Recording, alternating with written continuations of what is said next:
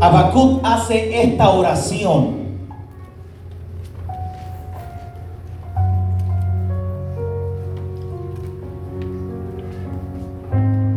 Quisiera que me acompañara y le invitara a que se ponga de pie, por favor, ya que vamos a estar un ratito sentados y que podríamos leer esta palabra hermosa, sabiendo que ella es buena semilla y yo soy buena tierra. Sabiendo que ella dará el ciento por uno en mi corazón. Habacuc capítulo 3, versículo 17, lee de la siguiente manera. Aunque la higuera no florezca, ni las vides haya fruto, aunque falte el producto del olivo y los labrados no den mantenimiento y las ovejas sean quitadas de la majada y no haya vacas en los corrales, con todo yo me alegraré en Jehová y me gozaré en el Dios de mi salvación. Jehová el Señor es mi fortaleza, el cual hace mis pies como de sierva y en mis alturas me hace andar. Puede tomar asiento, amado. Gracias, Dios. Gracias, Señor, en esta mañana.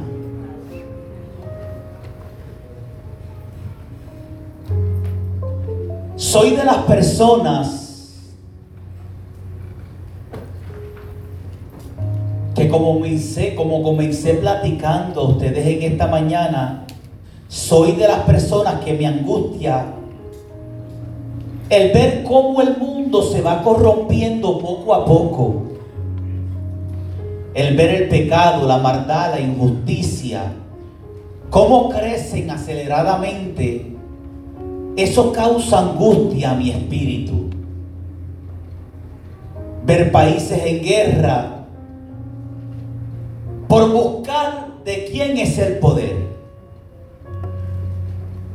Personas asesinándose por un territorio y querer controlar un lugar que nunca se apoderarán de él.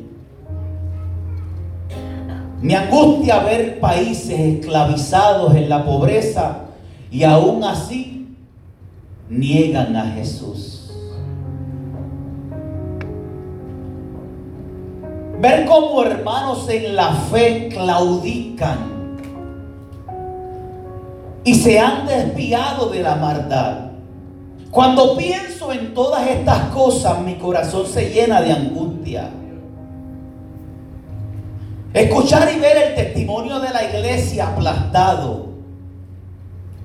Ver cómo los principios, cómo los valores se han ido perdiendo con el pasar de los años y hablar de santidad, se correría el riesgo de que te descalifiquen. Ver lo difícil que se le hace a muchos hermanos en la fe desprenderse del mundo, imitando el mundo, contaminándose con el mundo, siendo partícipe de las cosas del mundo y verlos a ellos lo difícil que se le hace desprenderse de ese mundo, esto trae angustia a mi corazón. Y mucho más como pastor de una casa. Me angustia ver los tiempos en los que nuestros jóvenes tienen que vivir. Estos tiempos tan críticos que esta juventud se está levantando.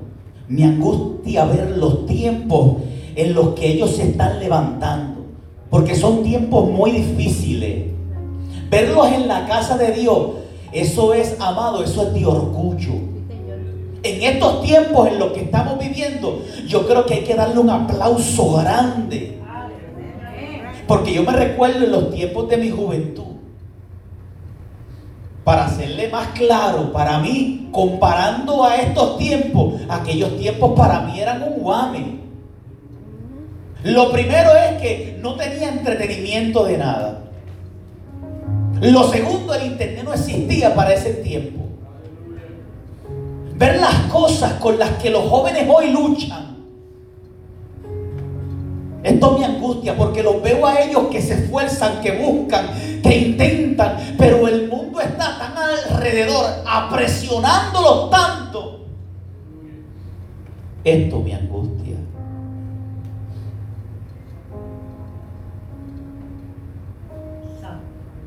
Ver la información depravada que se le está transmitiendo a nuestros niños. Esto es angustiable y preocupante, amado. Hoy no sabemos qué es mejor si dejar los niños en casa o enviarlos a la escuela. Yo como padre no tengo hijos pequeños, pero aquellos que tienen hijos pequeños, esto trae una angustia al corazón por la información tan depravada que el mundo está transmitiendo a nuestra generación.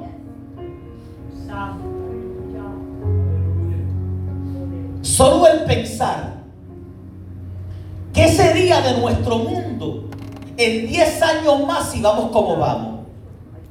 ¿Qué sería de este planeta? Es angustiable. Es angustiable ver la necesidad de ver personas a veces en necesidad de verdad. Ver personas que llegan, a, que llegan a tu vida y te dicen estoy necesitado. ¿Y saben lo que pasó, pastor? Que yo estoy necesitado y yo fui a una agencia donde proveen ayuda para aquel que necesita y por cuanto dije la verdad, me negaron la ayuda. Mas sin embargo vemos a personas que no están en una necesidad tan grave, usan la mentira y le ayudan. Usted, eso me angustia, amado. Ver a personas que de verdad necesitan y por decir la verdad se les cierran las puertas, mas sin embargo vemos a otros que por decir mentira se le abren las puertas. Es angustiado porque a veces vemos como la justicia, la justicia es, es aplastada en estos tiempos. Aleluya.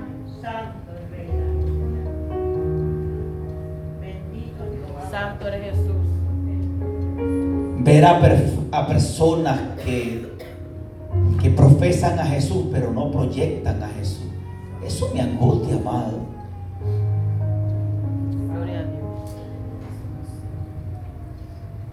Ver a personas que acuden a la mentira, a la trampa, a la listería por alcanzar algo.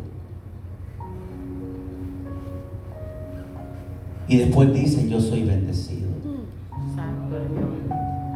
Nos engañamos. Estas cosas traen angustia al corazón.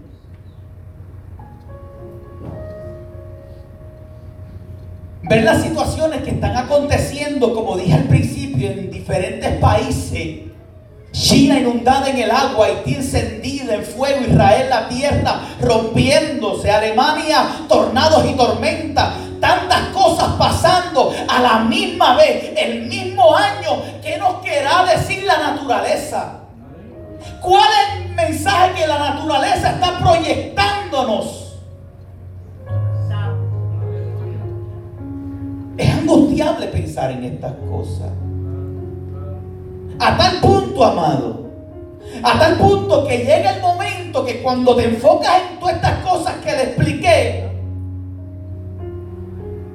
caes en un momento de angustia que lo único que tú pensarías es irte a un lugar solo, donde nadie te vea y donde tú no veas a nadie pensando que esa es la solución.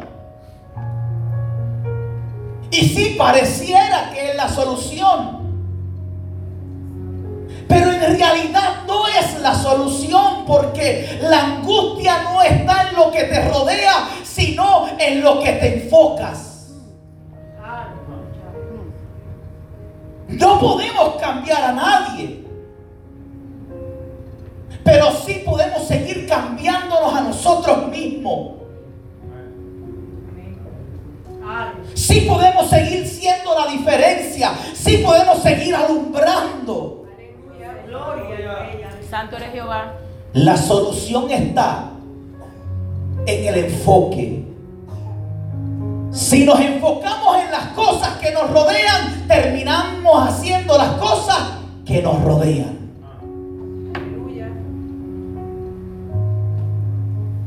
Habacuc. Habacuc fue un profeta, escritor hebreo, que sufrió angustias similares a como las que le estoy contando. Cuando usted estudia el libro de Habacuc, se puede dar de cuenta que el propósito de este libro de Habacuc es mostrar que Dios nunca pierde el control aún en momentos difíciles de entender. Dios nunca pierde el control. Pero Habacuc estaba angustiado. Desde la infancia hasta la madurez, la vida está llena de interrogantes. Investigamos asuntos altos. Preguntamos cómo, cuándo y por qué. Esperando encontrar una respuesta que satisfagan nuestras preguntas. Mas sin embargo, no todas las preguntas tienen respuestas. A menudo las preguntas sin respuesta causan nuevas preguntas y producen dudas que incomodan al espíritu. Hay tres tipos de personas.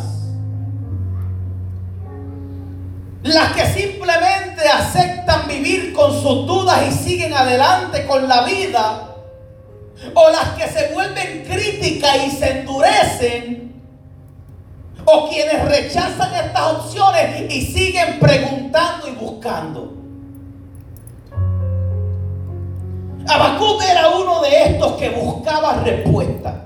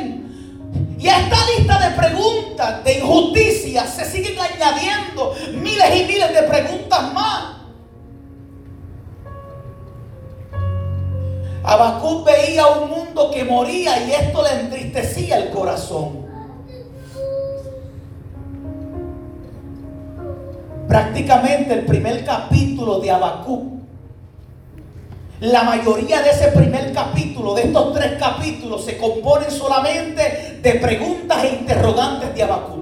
Cuando usted lee el primer capítulo de Habacuc, se podrá dar de cuenta que en la mayoría son preguntas e interrogantes que agobiaban y afligían a Habacuc.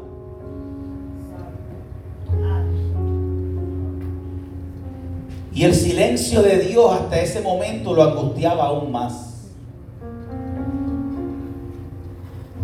En los primeros cuatro versículos de este capítulo 1 de Habacuc, Habacuc se desahoga y expone sus quejas.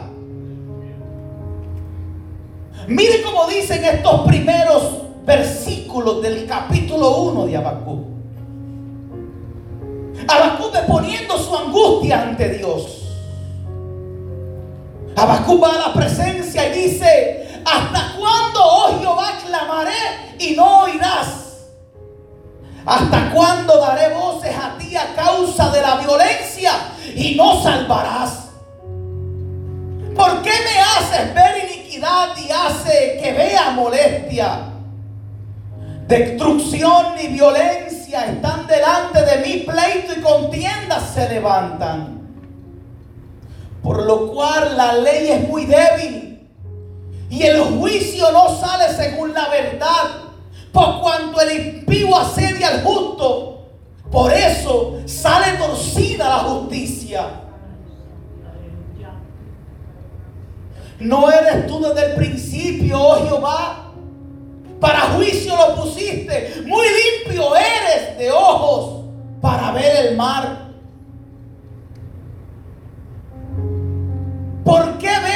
Los menospreciados y callas cuando destruye el impío al más justo que él? Estas eran angustias de las cuales en ese momento Habacuc estaba viviendo. Angustias similares a las de nosotros. ¿Por qué hacemos el bien y recibimos el mal? Los caminos de Dios y parecería que los problemas aún se multiplican? Son preguntas que nos hacemos. ¿Por qué me doy a tu obra y no recibo nada a cambio?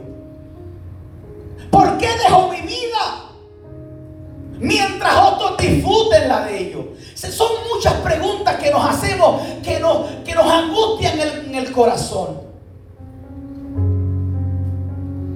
Pero Dios quería que Habacuc entendiera lo necesario que era mantener la mirada en Él. A veces caemos en estas angustias que lo que quisiéramos es salir corriendo a un lugar solitario pensando que esa es la solución.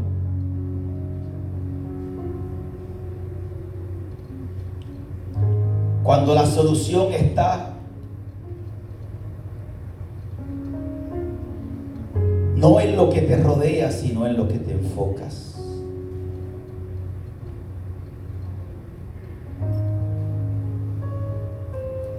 Cuando observamos el capítulo 12 de Hebreo nos da una pista muy interesante. Y creo que es la mejor de todas.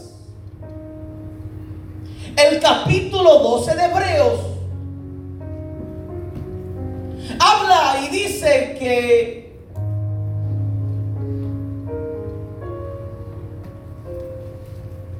Jesús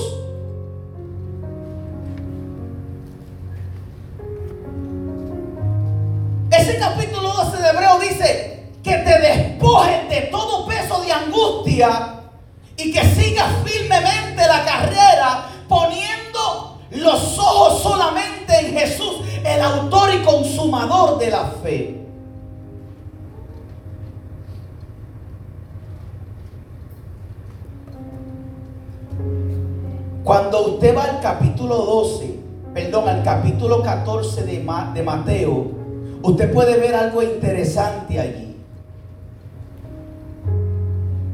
Este capítulo 12 de Hebreos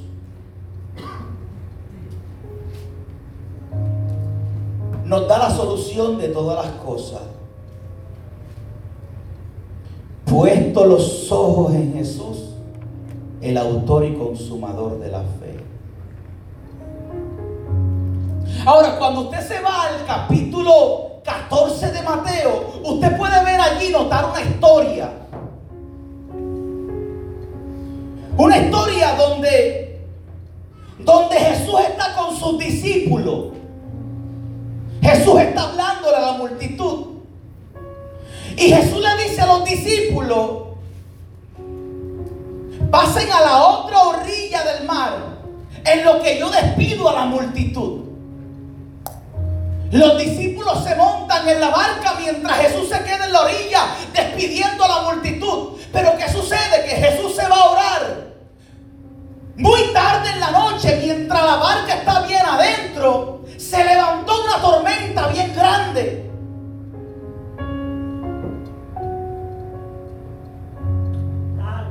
Se levantó una tormenta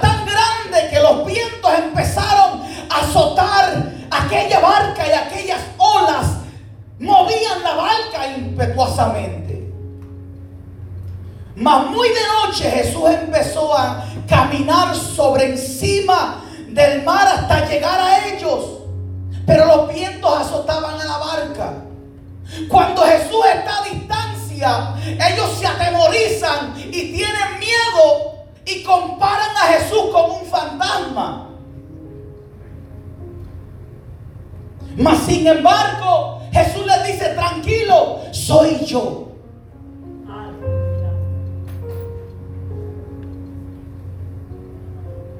Pedro le dice, si eres tú, envía que yo vaya caminando por encima del agua hasta ti.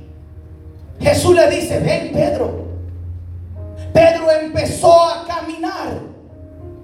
Pero cuando llegó cerca de Jesús, por causa de los vientos fuertes, tuvo miedo.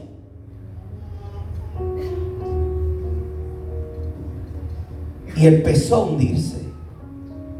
Empezó a sumergirse. Donde gritó y le dijo, sálvame que perezco. Jesús lo tomó de la mano. Y le dijo, ¿por qué dudaste, hombre de poca fe? Esta historia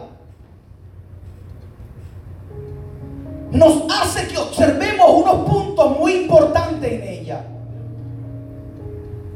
Que cuando te desenfocas de la palabra que Dios te dio, entra el temor. Porque Dios le dijo a ellos, pasen al otro lado. Ya Jesús había dado una palabra. Pero en medio de la noche se levantó una tormenta y ellos tuvieron miedo. Porque pusieron la mirada en la tormenta, no en la palabra que ya Dios le había dicho de antemano. Por eso es que cuando usted quita la mirada de la palabra que Dios le dio a usted, usted empieza a tener miedo. Y no solo empieza a tener miedo empiezas a confundir a Dios como un fantasma. Yo no sé cuántas, cuántas tormentas usted ha pasado. Yo no sé en el momento en el que usted hoy mismo esté pasando. Yo no sé la situación de salud. Yo no sé la situación económica. Yo no sé la situación espiritual. Yo no sé si tu barca hoy se está azotando. Pero te voy a decir algo. Que si quitas la mirada de Jesús, te vas a atemorizar y no vas a poder ver la gloria de Dios en medio de la tormenta. Gloria a Dios. Los discípulos tuvieron miedo porque desenfocaron su mente de la palabra que ya Dios le había dado de antemano. Aleluya. Y si yo le preguntara a usted, ¿por qué Pedro se hundió? Usted me va a decir, por la poca fe. Ese resultado de. Porque el hombre de la poca fe salió de la barca. El hombre de la poca fe empezó a caminar por encima del agua. Ahora, ¿cuándo fue que Pedro empezó a hundirse? Cuando miró los vientos y desenfocó la mirada de Jesús y enfocó su mirada a los vientos que le azotaban, ahí empezó a hundirse. ¿Qué significa esto? Que cuando quitamos la mirada de Jesús, la fe mengua. Cuando quitas la mirada de Jesús, el ánimo mengua. Cuando quitas la mirada de Jesús, las angustias se apoderan de ti. El propósito de esta mañana del mensaje es que no te angusties y que pongas tu mirada en Jesús. Gloria a Dios. Tú.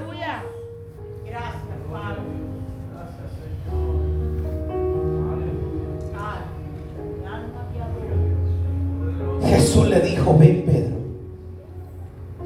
Y poniendo los ojos en Jesús comenzó a caminar por encima del agua.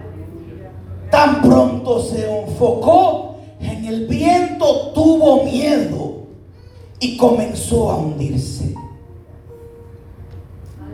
Cuando Jesús extiende la mano y le dice, ¿por qué dudaste?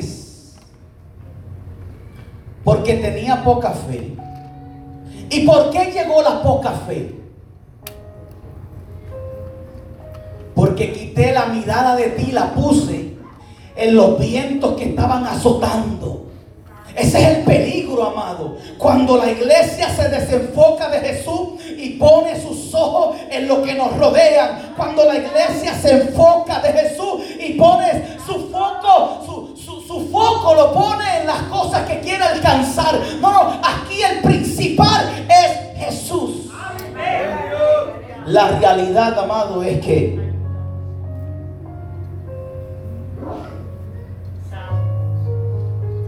La realidad, amado, es que el sol sale para buenos y malos. La lluvia cae sobre buenos y malos. Pareceríamos que recibimos lo mismo. El aire lo reciben los buenos y los malos. Los que le sirven a Dios y los que no le sirven a Dios. La vida Dios se la otorga a aquel que le sirve como a aquel que no le sirve. Aquel que decide estar fuera de sus caminos como aquel que decide estar en sus caminos. Pero hay algo que solo recibe una persona. Hay algo que se van a dividir las cosas y no los dos pueden recibir la misma paga. Y es el reino de los cielos.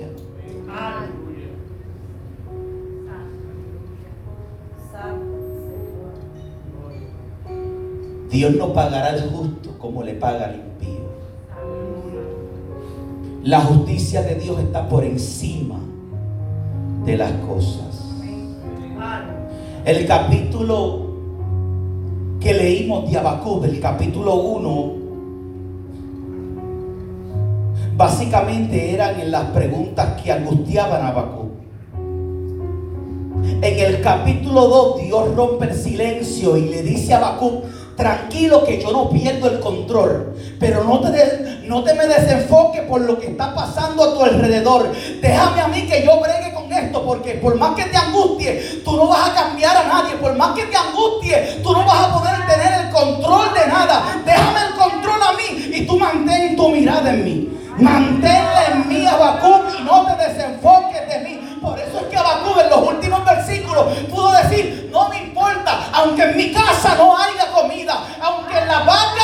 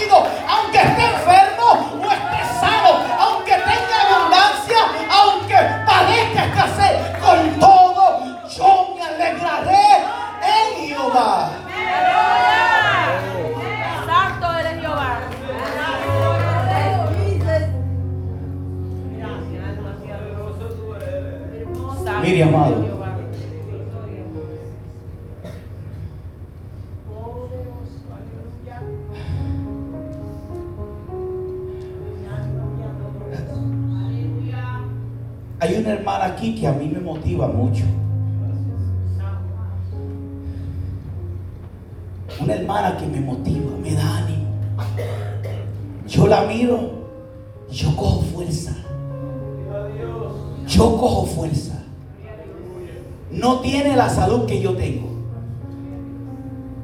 No tiene la juventud que yo tengo. No tiene los beneficios que yo tengo. No tiene la facilidad que yo tengo. Mas sin embargo me enseña a caminar por encima del agua. Aleluya. Mire,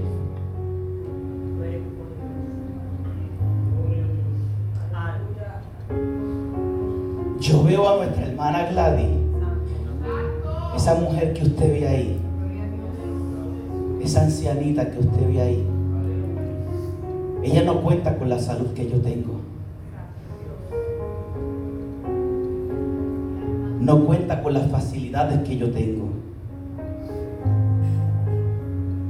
Pero tiene algo que a mí me falta mucho y es persistencia. Ver cómo esa mujer en medio de la enfermedad dice, de ti no aparto mi mirada. Usted sabe algo, que esa mujer que está ahí, esa mujer y ese hombre que está ahí, esos dos ancianitos, perdieron a su hijo y nunca faltaron un servicio a la iglesia. Yo decía, Jehová,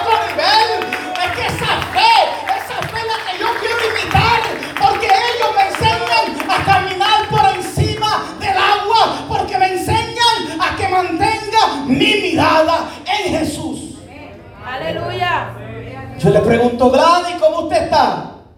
Yo estoy bien. Me duele cuánto hueso tengo en mi cuerpo, pero estoy bien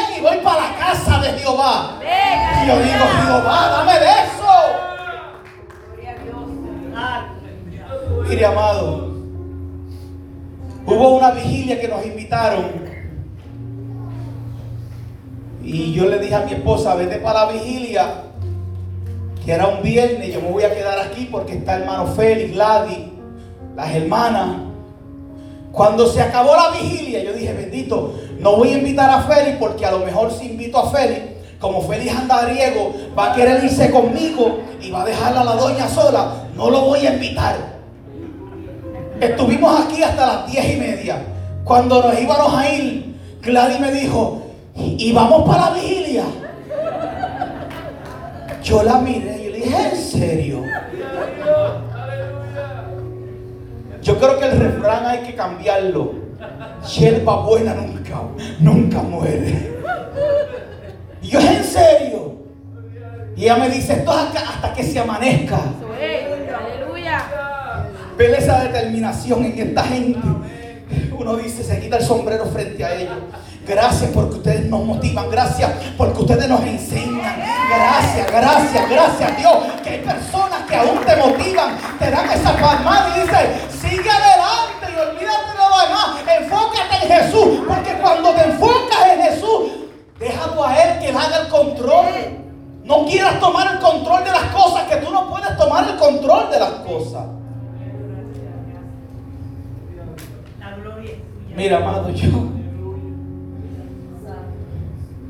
tenido que aprender a no angustiarme. Porque sabe algo que estas angustias, si te enfocas en todo esto que pasa, te angustias tanto que te estancas y te vas hundiendo. Te vas hundiendo juntamente donde estás poniendo tu mirada, te vas hundiendo. Te vas hundiendo.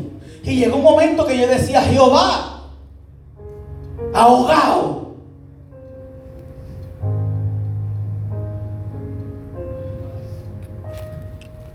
Me dijo, tú pastorea la iglesia. Yo me encargo de ello. Ok.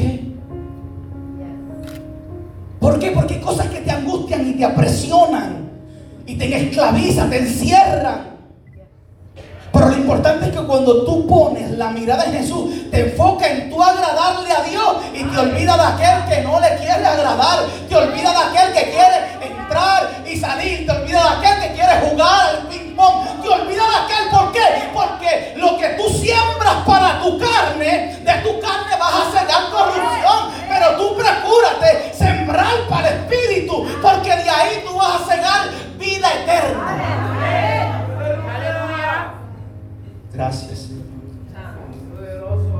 Amado, mire, mire.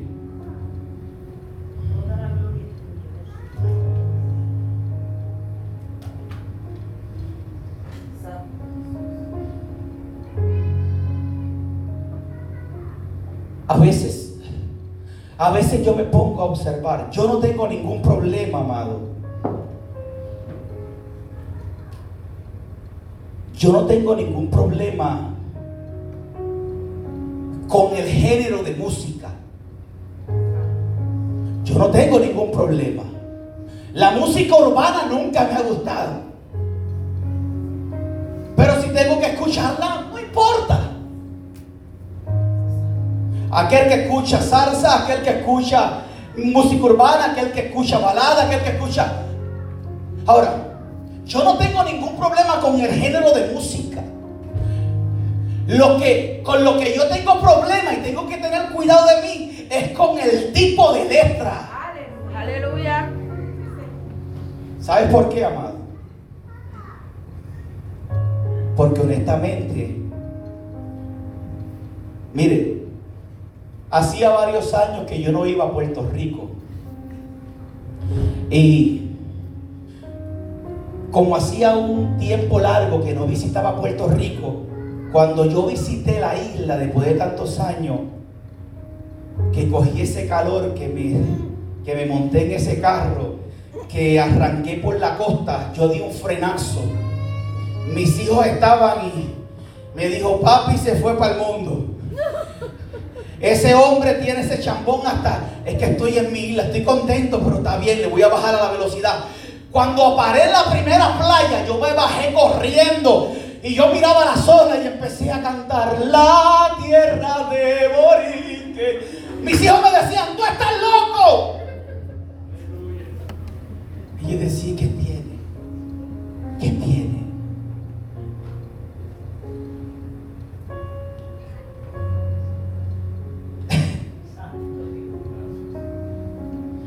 Pero honestamente con lo que yo choco, que mis oídos se contristan, mi espíritu se angustia. Y el Espíritu Santo me dice, cuidado. Es cuando escucho una letra, sea salsa, sea merengue, sea reggaetón, sea lo que sea, que, que me incita al sexo, que me incita a, a, lo que es la pornografía, que te incita a lo que es el adulterio. Amado, eso es un mensaje co corrompido que está entrando a tu mente, a tu oído. Escucha, escucha, sal de ahí. Santo eres Jehová. Aleluya. Tus ojos en Jesús. No te angusties. No te angusties.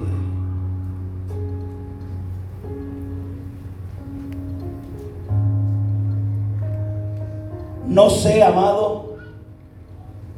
Yo no sé el día de mañana. Hoy yo estoy predicando, yo no sé si mañana yo voy a estar aquí predicando. El día de mañana es incierto. Usted no sabe si va a levantarse con vida mañana. El día de ayer, por más que quiera quizá borrar algunos errores, no puedo. No puedo hacerlo. Pero lo que le garantizo es que en el presente yo puedo hacer cambios que me arrepentí, que no hice en el pasado porque los cambios que yo haga en el presente bendecirán mi futuro si alcanzo a llegar al día de mañana. Es necesario el día de hoy. Yo no sé lo que nos depare en estos próximos años que se avecinan. Yo no sé con la guerra, con el tirijala que hay en el gobierno. Yo no sé, amado, con esta, con esta, esta falsa, esta desunión que hay entre los países. Hoy, hoy hermanos en la China están sufriendo y son hermanos en la fe. Hoy personas en Hawái, hermanos en la fe, no tienen casa porque lo perdieron. En la China hay personas que no tienen casa porque las aguas se llevaron la casa. Alemania un tornado devastó muchas propiedades, aún de gente creyente.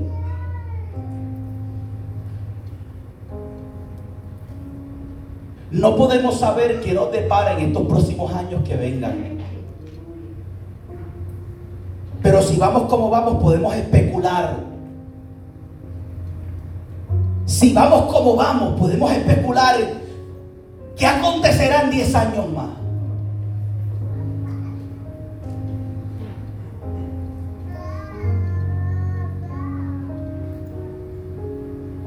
Hoy el dólar está siendo amenazado como nunca antes.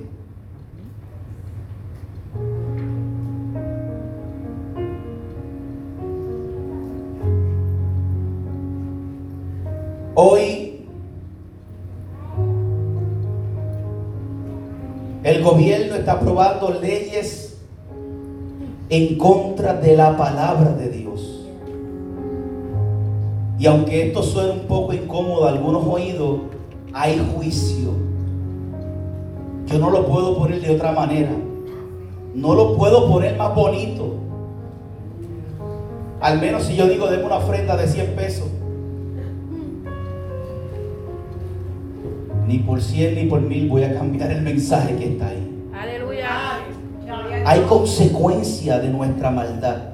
Hay consecuencia de nuestro pecado. Hoy es un llamado que Dios nos hace a mantener nuestra mirada en Él. Porque los tiempos que se avecinan van a ser tiempos mucho más desenfocantes. Muchos tiempos que vienen ahora, amado. Van a haber tiempos en los que va a querer quitarte el hambre por la iglesia, por la palabra de Dios, por la búsqueda de Dios. Tiempos difíciles. Pero solo aquel permanecerá de pie, el que esté dispuesto a poner la mirada en Jesús. Solo es. Aquel que diga, pongo mis ojos en ti, No voy a mirar ni a derecha ni a izquierda. Tú eres mi centro. Ayúdame. Ayúdanos, Señor. Ten misericordia de nuestro país. Ten misericordia de Estados Unidos, de Puerto Rico, de China, de África. Ten misericordia de nosotros. No nos pagues según merecemos, Señor. Extiende tu misericordia y ten piedad de nosotros. Ayúdanos a desprendernos de estas cosas que nos atan. Quita de nosotros lo que estorba y añade lo que falta. Ayúdanos, Padre Santo, a dejar de ser parte del problema y convertirnos en parte de la solución. Ayúdanos, Dios. Póngase sobre sus pies, amado.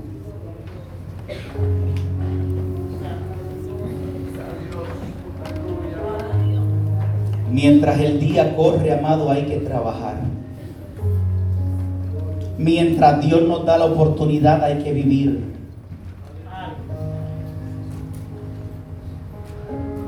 Se puede disfrutar. Se puede amar.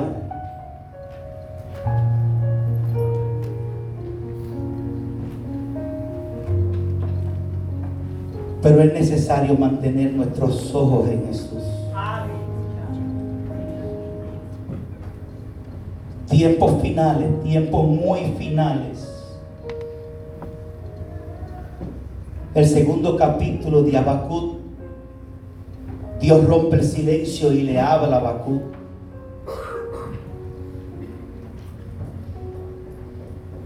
No te preocupes, Habacuc, que el justo vivirá por fe. Habacuc le dice, aviva por favor tu obra en medio de los tiempos, en medio de los tiempos, dala a conocer. Dios le contesta a Habacuc, tranquilo Habacuc. No desenfoques tu mirada de mí. La vida es bonita, amado. La vida es bonita y se puede disfrutar. Dios nos ha dado salud, Dios nos ha dado familia, hijo, esposo, bienestar. Tenemos la bendición de Dios. Dios nos ha dado en abundancia.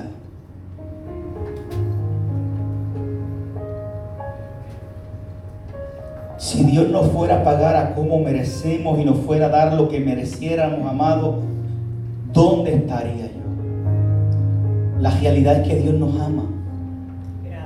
La realidad es que Dios nos ama y que Dios nos da todos los días una oportunidad más. El día de hoy está muy bonito. Un día soleado, un día precioso en el cual Dios te permitió vivir para que pudieras compartir, para que pudieras hacer la diferencia. Es un día en el que puedes disfrutar tu esposa, tus hijos, tu familia. Es un día que no vale la pena echarlo a perder. Quizás por tontería. El día de hoy es un día muy valioso. Pero es necesario que nos enfoquemos en él. Solo enfocándonos en Él podremos caminar por encima del agua, por encima de la enfermedad. Podremos caminar por encima de la escasez. Podremos, podremos caminar por encima de cualquier situación solamente poniendo los ojos en Jesús.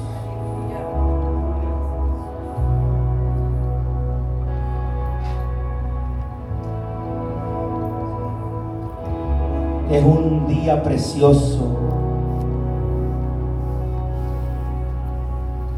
en el que yo le puedo decir gracias Dios por la vida. Gracias Dios por lo que he alcanzado. Gracias Dios porque he llegado a donde tú me has permitido llegar. Gracias Dios. Porque también sé que no voy a ser eterno aquí. Que la realidad es que va a llegar un día en el que yo voy a tener que partir de este mundo. Y yo deseo tener la seguridad que si hoy, que si mañana yo parto de este mundo o tú vienes a buscar a tu iglesia, yo quiero estar contigo. Es mi deseo. Es mi deseo, Señor. Porque no me puedo llevar nada.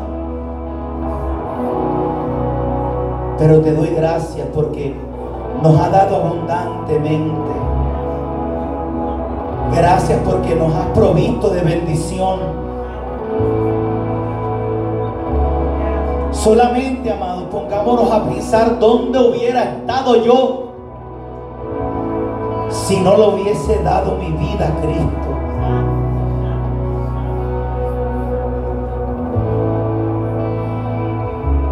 Pero gracias le damos a Jesús que nos libró del pecado, de la esclavitud, del vacío vano que este mundo con sus engaños nos aprisiona, amado. Estos tiempos son difíciles. Y dice la Biblia que en los últimos tiempos intentarán de engañar aún a los escogidos. Es necesario estar apercibido poniendo los ojos en Jesús. No hay otra solución, no hay escapatoria. Solamente poner los ojos en el Altísimo. Solo Él nos garantiza vida eterna.